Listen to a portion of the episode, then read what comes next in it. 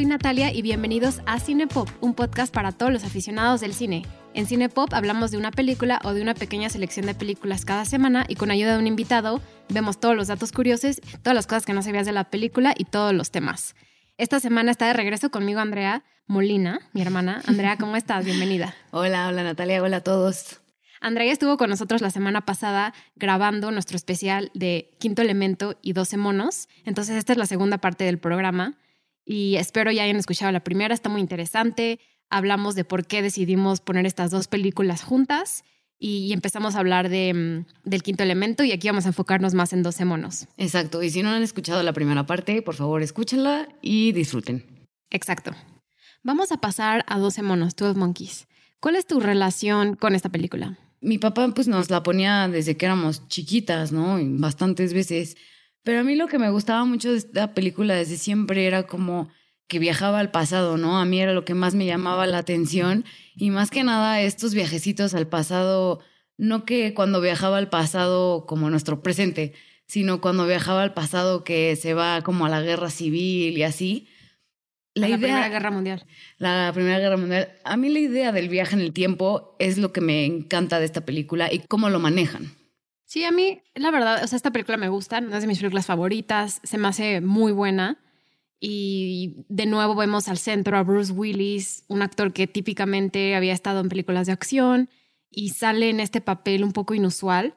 De hecho, él dijo que no importa que no le pagaran, Sí. Dijo que se esperaba a que saliera en pantallas y que la película ganara algo de dinero. Entonces, él también tenía mucha esperanza en este personaje. Apostó mucho, apostó mucho por la película porque el guion le pareció muy interesante.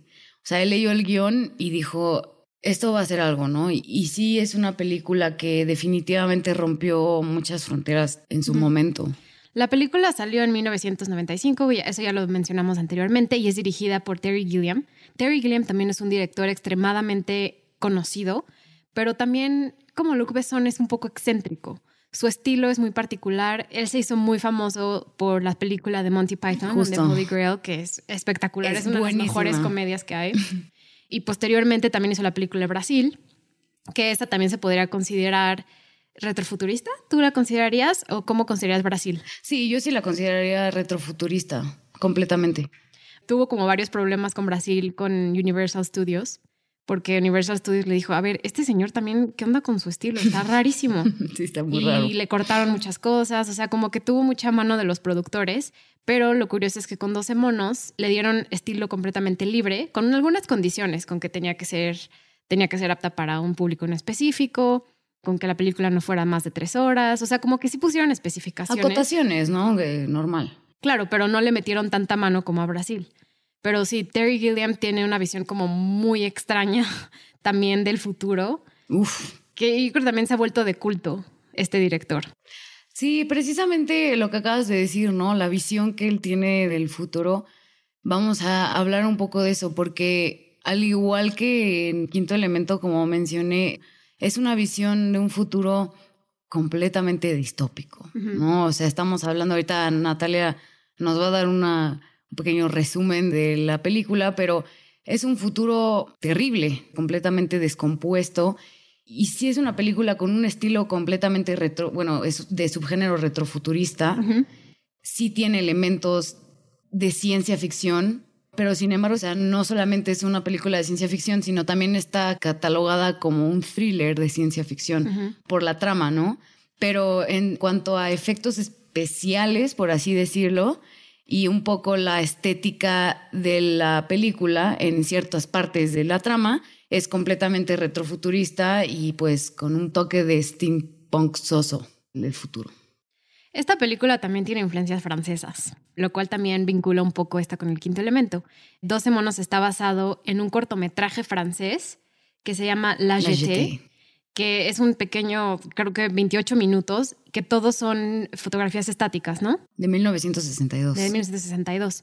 Entonces, el guionista, porque aunque Terry Gilliam la dirigió, él no escribió la película, el guionista es David y Janet Peoples. David Peoples escribió Blade Runner, entonces también hay como muchas similitudes a cómo está hecha Blade Runner y a películas ochenteras. Que Blade Runner eh, también es otra referencia súper importante del retrofuturismo y del cyberpunk que no mencionamos anteriormente.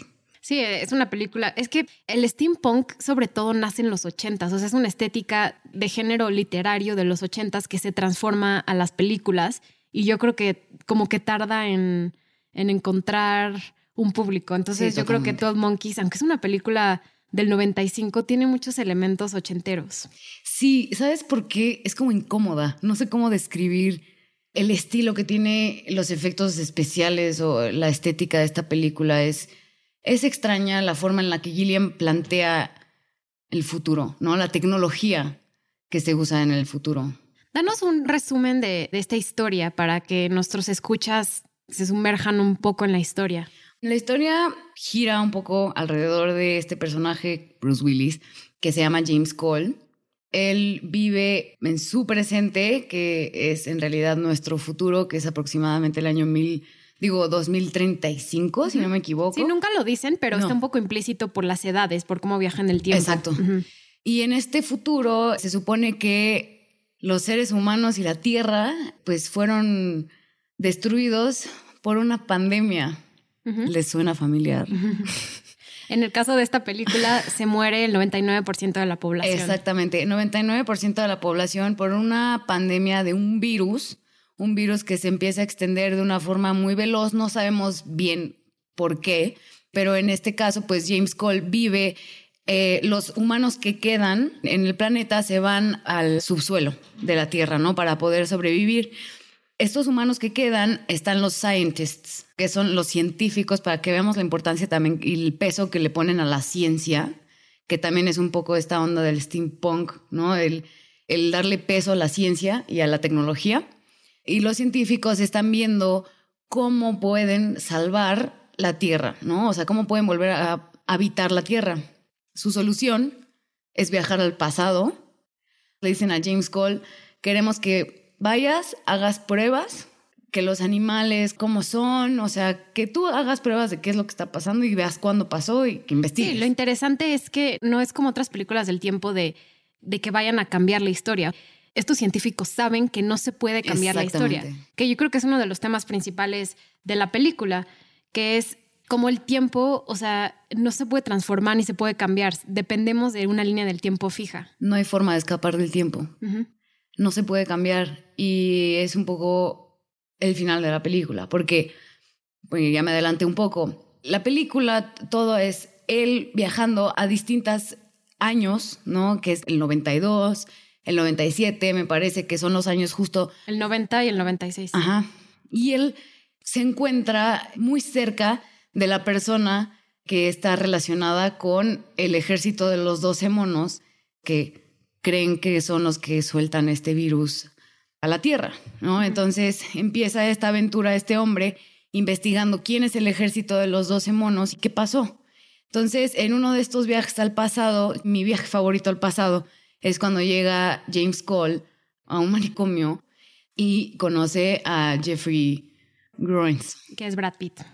Quiero hablar un poco del reparto, porque esta película hubiera sido muy diferente con otro tipo de actores que se estaba pensando, pero, por ejemplo, también se consideró en Mel Gibson. No fue de los primeros considerados, pero también otro fue Dustin Hoffman para el papel de James Cole y Jeff Bridges también para Jeffrey Groins. O sea, hubo ahí como historias interesantes de quién lo podía realizar. Al fin y al cabo, el personaje de Jeffrey Groins es Brad Pitt. A Brad Pitt lo nominaron a un premio de la Academia por esta actuación. No ganó. Con toda la razón lo nominaron, ¿eh? Ganó un Globo de Oro, pero al parecer los Globos de Oro ya no son relevantes. No va a haber Globos de Oro el año que entra. Eh, Toda enojada. Pero ganó. Yo creo que, o sea, los Globos de Oro tenían bastante relevancia y cada vez la han perdido, pero ganó un Globo de Oro y pues qué discurso más noventero pudo haber sido que el de él cuando le agradeció a Gwyneth Paltrow. O sea, todavía estaban juntos hace... Claro. Ah, sí, cierto. A mí, la verdad, o sea, es que, mira, ya de por sí representar la locura como actor, yo creo que es uno de los retos más difíciles, ¿no? Y en este caso, tanto Bruce Willis como Brad Pitt, porque Bruce Willis al final no está loco, pero actúa como si estuviera loco. No, y muchas de las veces como espectador no sabes cuál es la realidad. Exacto. Que es, una de la, es uno de los temas que yo creo que es más relevante, ¿no? La realidad y mm, la naturaleza subjetiva de la memoria y de lo que es el día a día. Porque podemos entender una realidad de una forma específica para nosotros y a lo mejor para alguien más es otra realidad diferente. Completamente. ¿no? Entonces es una delgada línea entre la cordura y la locura. ¿Qué es verdad? ¿Qué no es verdad? Y eso te mantiene como muy envuelto en la trama. Ese es el meollo del asunto de la película. Efectivamente, ¿qué es locura? Porque al final, cuando él está en el manicomio, él no está loco. O sea, tú como espectador sabes que él no está loco. Tú como espectador ves que él sí viajó en una máquina del tiempo y llegó a un manicomio. Entonces, para ti eso es real y dices, no está loco. Pero para un psiquiatra que está escuchando esa historia, dices, estás pero trepanado del cerebro. Y luego conoces a Jeffrey, que está no volado, lo que le sigue, y luego lo sacan del manicomio y está como si nada, y la gente lo ve como alguien normal. Yo muchas veces me meto como a esta película como si yo fuera el personaje de Catherine, la actriz Madeline Stowe, que fue muy relevante en los noventas, ahorita menos, pero... ¿Dónde está? Pero es una actriz. Salió en la serie Revenge, no sé si te acuerdas, en los 2000. Pero creo que ella es como la, la forma en la que nosotros podemos ver lo que está sucediendo, porque ella al principio dice, está loco, pero luego, empieza a investigar y dice, no tanto, y luego dice ella, no, sí, todo lo que está diciendo James Cole es verdad, pero James Cole dice que es una locura. Entonces, ella es la herramienta como espectador para poder entender la historia y cómo va transicionando. Para poder medir si estás loco o no. Porque él mismo empieza a dudar de su propia sanidad mental. Y él mismo empieza a dudar de que si los scientists existen, si él viajó en el tiempo o no, porque, claro, tú te lo empiezas a plantear y dices, estoy trepanado del cerebro. La representación de la locura en esta película creo que es lo que más la marca y a mí es lo que más también como que me traumó. O sea, el personaje de Jeffrey me traumó y más que nada el discurso. El discurso que tenía Jeffrey de por qué la raza humana tenía que desaparecer. Y luego te meten la idea de que James Cole le mete la idea a Jeffrey de wipe out la raza humana, porque él viene de un futuro donde la raza humana... Pero es la construcción de los tiempos, ¿no? Sí, exacto. Y, o sea, un, un dato curioso es que como hay tantos saltos en línea del tiempo, incluso cuando estaban grabando la película, hubo muchos problemas de continuidad, porque la línea del tiempo es muy confusa. Entonces tuvieron que llegar y grabar varias cosas varias veces porque decían, a ver, esto era la, línea del tiempo del 90, este es del 96, pero esta es de 2035. ¿Cuándo era? Como que va saltando y, y, tuvieron problemas con eso. Y yo creo que eso es algo que yo le criticaría a la película. O sea, si no la ves muchas veces y te metes de verdad a descifrar las líneas del tiempo, es como difícil seguirlo, sobre todo la primera vez que lo estás viendo. Claro, sí es una película en la que le tienes que poner atención si de repente ya te distrajiste y ya no viste el letrerito de 1996, ya no le entendiste en qué año está y ya te perdiste todo. Además, juegan mucho con el flashback y el fast forward, ¿no? Entonces, eso puede llegar a ser un poco confuso si no estás siguiendo bien la historia, ¿no? Y aún así la película fue extremadamente famosa, o sea, y fue por los actores, yo creo que la gente fue al verla al cine. O sea, el año que salió fue la película número 3 en taquillas a nivel mundial. Ese año la primera fue Toy Story. Ese mismo año también salió Waterworld. Waterworld fue incluso más popular, aunque es una película muy mala, mucho más popular que Twelve Monkeys. ¿Sabes por qué fue más popular, creo yo? ¿Por qué? Por los efectos especiales y porque justo estamos hablando de que en esa época lo que llamaba más la atención eran los balazos y el humo y el boom y el paz. Entonces, Waterworld era muchísimo más espectacular a nivel ciencia ficción. Y Twelve Monkeys, a pesar de que es ciencia ficción, le meten muchísimo historia. Y es como otro tipo de cine ya. Y los efectos especiales que usan en Twelve Monkeys son muy low key. O sea, son muy pocos, se usan muy de vez en cuando y en realidad no son lo principal de la película. No, y como ya mencionamos antes, Twelve Monkeys necesitas pensar y considerar la trama. Exacto. En Waterworld solo tienes que ver, o sea, no tienes que considerar, tienes que solo observar. Igual que el quinto elemento. Igual que el quinto elemento. En ese sentido sí son bastante contrastantes. El quinto elemento no tienes que entender nada, porque literal la película es el bien contra el mal, punto. O sea, no hay nada ahí. No hay nada más. No hay nada más. No hay nada profundo. Aquí sí hay muchos temas que recalcar. Uno que me gusta recalcar es las referencias religiosas. el nombre James Cole, o sea, las iniciales es JC, que es Jesus Christ. Entonces está también un poco implícita esta idea del Mesías que va a salvar a la tierra. Before JC y después, ¿no? Antes de. Exacto. Y muchas, hay una parte donde Bruce Willis habla de su padre y su padre siendo alguien que nunca nos explican quién es exactamente, ¿no? Como una figura más mitológica, la figura de su padre. Además, si te fijas, la primera vez que él va al surface, a la tierra, que lo mandan, lo mandan a un pasado donde ya no hay humanos, sale a un centro comercial, que luego lo ves que entra al centro comercial, pero ya sin humanos, y sale una, hay una cruz y salen palomas, ¿no? Como el Espíritu Santo. Entonces lo diosifican a este hombre completamente. Me gusta muchísimo el diseño de producción de esta película. De verdad se me hace espectacular, porque tanto en 2035 como está formulado este futuro con muchos aspectos que parece antiguo, muy steampunk. Retrofuturista. Retrofuturista, pero también en 1996 y en 1990 todo se ve viejo, se ve degradado, o sea, también aludan mucho a lo deteriorado que está la sociedad antes de que llegue esta pandemia a destruirlos casi por completo. Justo, estéticamente te intenta enseñar mucho cómo está decayendo la sociedad, ¿no?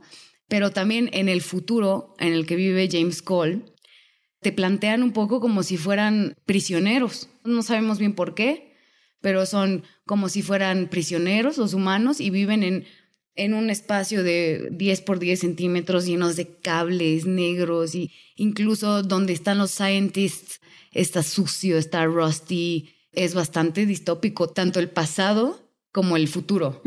Es distopía completa para mí. Sí, nada más quiero mencionar que el manicomio de 1990 fue una cárcel en Filadelfia, o sea, sí lo grabaron en Filadelfia, donde transcurre toda la película, y fue una cárcel donde en la que estuvo Al Capón. Ah, mira, qué interesante.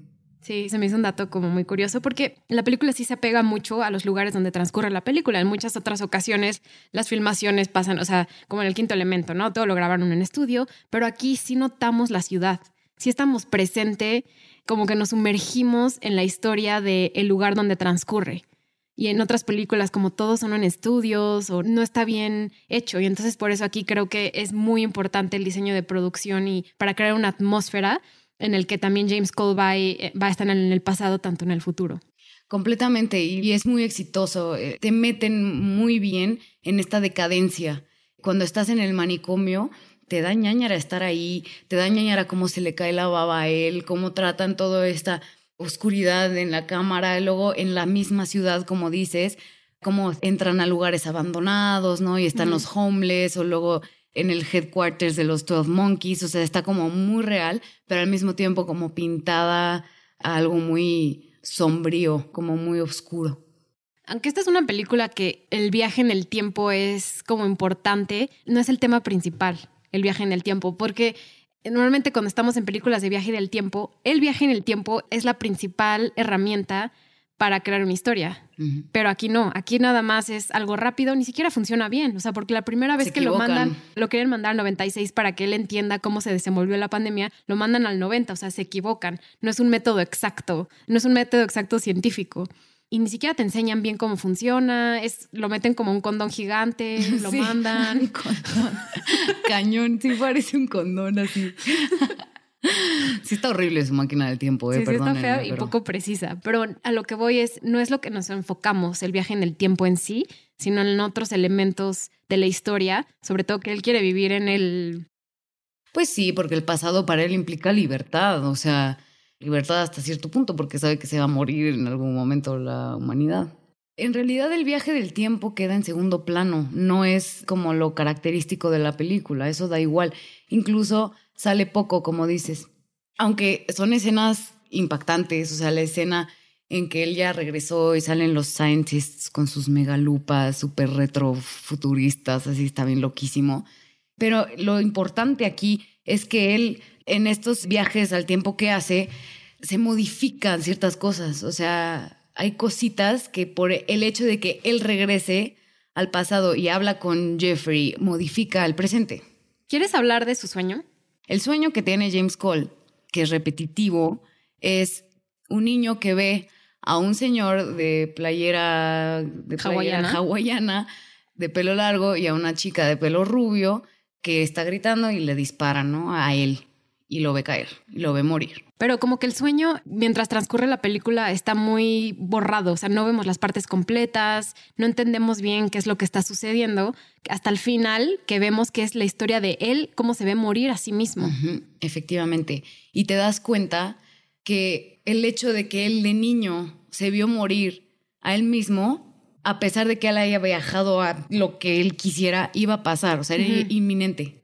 Entonces, qué triste, ¿no? Porque al final nada de lo que hizo sirvió. Entonces, como espectador dices, o sea, entonces no sirvió nada de nada de nada. Y además está el factor virus que sueltan. Hay que hablar un poco de eso porque... Sí, porque sobre todo ahorita otra vez está saliendo los temas de que el virus de COVID-19 empezó en un laboratorio en China. Es un complot.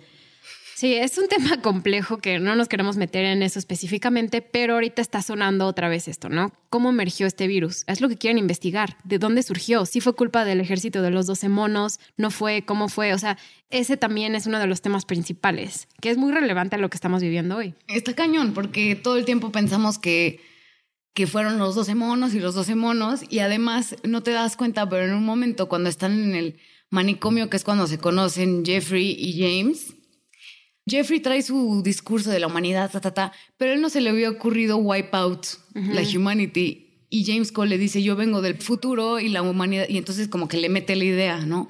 Entonces tú dices, este güey ya le metió la idea, y entonces ya, pero al final resulta que ni siquiera fueron los 12 Monkeys, no fue este hombre loco, ¿no? O sea, ni siquiera tenía la capacidad de hacer algo así.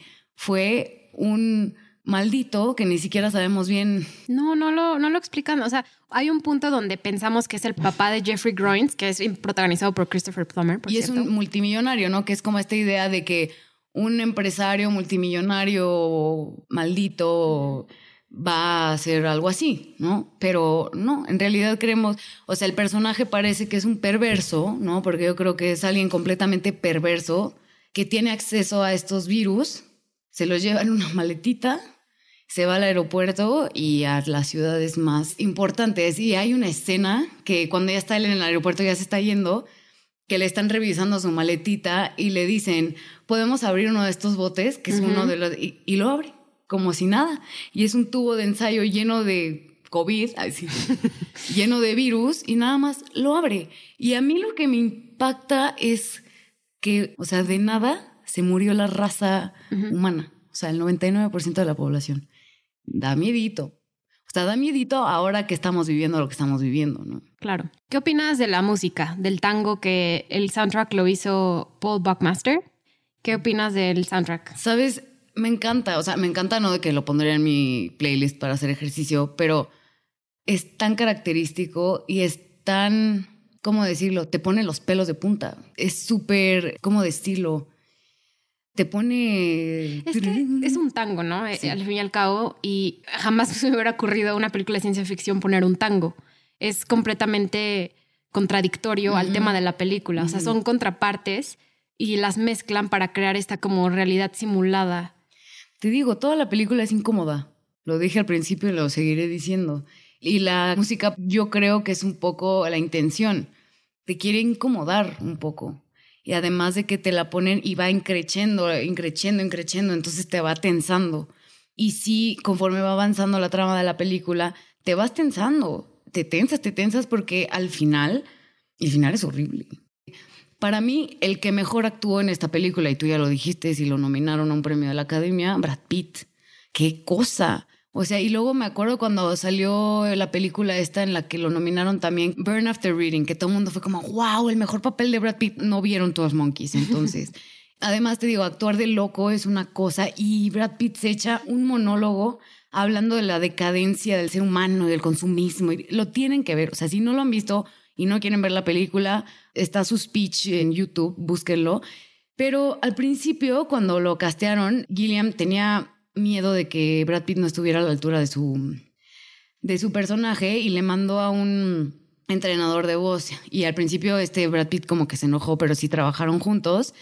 Y Brad Pitt fumaba en ese entonces y para aportarle un poco de nerviosismo al personaje, se quitó los cigarros y no se puso nicotina ni nada como para verse más jumpy. Sí, Gilliam, como dices, dudaba un poco de, de Brad Pitt, ¿no? Como su actuación. Había salido en la película Seven, salió en Thelma Louise, o sea, ya se estaba convirtiendo en una figura importante en el mundo de Hollywood, pero yo no sé si la gente lo consideraba más como un niño bonito que como un actor. Y yo creo que Gilliam lo dudó.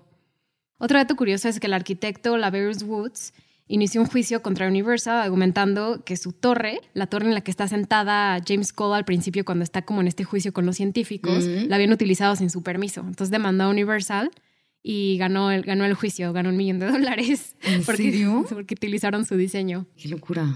Sí. Yo no sabía esto, pero la película tiene un eslogan. Mm, ¿Cuál es? Originalmente el eslogan era así como, el futuro está en manos de un hombre que no tiene ninguno, Mm. o sea, ningún futuro. Pero se decidió al final como, el futuro es historia. Wow. Qué loco, Está- ¿no? está o sea, te loco. pones a pensar esa frase y dices, ¿qué? No voy a dormir hoy en la noche. Qué miedo, porque ahorita, o sea, al fin y al cabo, esta pandemia que hemos experimentado los últimos, bueno, el último año y medio aproximadamente, ya estamos de salida y muchas personas ya se están vacunando, ya está atrás de nosotros. Pero, ¿qué va a pasar ahora? O sea, ¿cuál es lo siguiente que viene? O sea, no, eso es como un miedo que yo tengo, porque si un virus como el que tuvimos actualmente mató muchísimas personas, ¿qué va a pasar con el siguiente? O sea, ¿lo vamos a poder atacar de esa forma? ¿Va a atacar al 99% de la población, solo al 1%? O sea, porque este tema de una pandemia como la que vimos hoy es inevitable, va a seguir pasando y va a seguir pasando quizás de peor manera. Además, ¿te acuerdas lo que hablábamos cuando hablamos de las películas de zombies? Que ahorita si sacaran una película como 12 Monkeys en el cine, ¿cómo crees que la gente se tomaría una película así? Y yo creo que vienen películas así sobre pandemia. No sé, ¿eh? o sea, creo que qué- hemos tenido este qué amarillismo, sí, qué amarillismo, por el amor de Dios. Oye, otro dato curioso. Hay muchas referencias a Hitchcock en esta película. Una de esas, eh, hay una escena en la que está mm, la doctora Bailey y James Cole se meten a, al cine. Es un cine de 24 horas películas de Hitchcock. Y Exactamente. están viendo Vértigo. Exactamente. Sí, no, incluso la trama de Vértigo de Hitchcock está muy involucrada en 12 monos. O sea, incluso una cosa pequeña es que esta Catherine se pinta el pelo de güero, igual que el personaje de Kim Novak en Vértigo. Y mucho de la historia es replicando como este vacío al que lo- en que los dos van a terminar, ¿no? Que es la muerte inevitable de Cole, La no existencia. la no existencia de Cole, ¿no? Entonces, este vértigo que es justo la referencia a la película de Hitchcock. Me explotó la cabeza. ¿Cuáles son, o sea, en términos temáticos y, y también su relación a nivel de cultura pop, cómo se relacionan estas dos? Pues bueno, ya como resumen, ¿no? Porque ya, ya lo hablamos. Las dos tienen características o son género cyberpunk, steampunk, retrofuturista, una más que otra, pero lo tienen para mí. Otra cosa que tienen en común y que yo creo que los une para siempre es que las dos son distopías. Ujú. En 12 Monkeys es distopía el futuro y el pasado. Y en Quinto Elemento el, el futuro es distópico, queramos o no. No, ¿sabes algo por lo que yo considero el quinto elemento distópico? Nunca ves un árbol. Es cierto. No ves nada, Nada no ves natural. naturaleza. Sí, Y para mí eso es pensar en el fin de la humanidad. O sea, si no hay naturaleza, entonces no va a existir la vida como existe hoy en día. Y son cosas que no se plantean en la película, de dónde viene el oxígeno, porque nunca vemos nada verde. Nunca. Nunca, nunca. Tienes toda la razón. Y también tiene mucho que ver eso en 12 monos. Porque mm, algo que sí vemos cuando él sale al, al mundo real después de que ya no hay humanidad, hay animales. Y de hecho se encuentra con un oso gigante que casi lo mata y se encuentra con bichos y se encuentra con... Entonces, este, a lo mejor eso lo podríamos decir como en el futuro del quinto elemento no hay animales y en el futuro de 12 Monkeys los animales vuelven a reinar el mundo. Sí, claro, porque y aparte es el propósito del ejército de los 12 monos, Obvio. liberar a los animales, crear un mundo natural donde los animales vivan sin que tengan que estar enjaulados. Que de hecho, al final, eso es lo que hace Jeffrey, ese es su gran este, protesta activista, suelta a los animales del zoológico y esa es su gran, su gran aventura de Jeffrey, su locura. Otra relación que yo encuentro muy cercana a estas dos películas es su relación con los dos directores. Creo que Luc Besson y Terry Gilliam tienen una visión muy interesante, no solo de, de crear como futuros alternos distópicos, pero también siento que los dos son directores como no muy comprendidos por los estudios de Hollywood. O sea, al fin y al cabo, Terry Gilliam sí ha trabajado con Universal, o sea, tuvo problemas con ellos, pero sus películas siempre se consideran excéntricas. Igual las de Luc Besson. A mí precisamente por eso me gustan. O sea, creo que son sci-fi, es un sci-fi muy bien hecho, pero no es Transformers. Se sale de lo hollywoodense, se sale de lo típico. Ay, Transformers, no vean eso. Se sale de lo, de lo más típico, ¿no? A mí eso es lo que me gusta, es una originalidad, es, es también plantearse un futuro no tan distante. Eso a mí es lo que me cala mucho, ¿no? Que es algo que podría ser real, tanto el quinto elemento como Twelve Monkeys. A Luke Besson le preguntaron sobre Terry Gilliam, que qué pensaba de él. Y dijo Luke Besson, no, Terry Gilliam está mucho más loco que yo. ¿Quién sabe? ¿eh? Ahí se van, ahí se van. ¿Y qué es loco, no? Que una, vez, que una vez se sentaron juntos a ver películas. Ay, qué padre. Imagínate y pones a Slavok Žižek ahí y ya la hicimos. Qué locura. Mm. No, la verdad, a mí me gusta. Y también otra cosa que entra, o sea, entra más en 12 monos, pero podría entrar también en el quinto elemento, ahora ya lo estoy pensando, la locura. Vamos a hablar un poco. La locura es muy evidente en 12 monos, ¿no? ¿Qué es locura? ¿Qué se considera loco y qué no? Y en el quinto elemento un poco también. Si te fijas, el único que sabe la realidad de qué va a pasar en el planeta es el priest.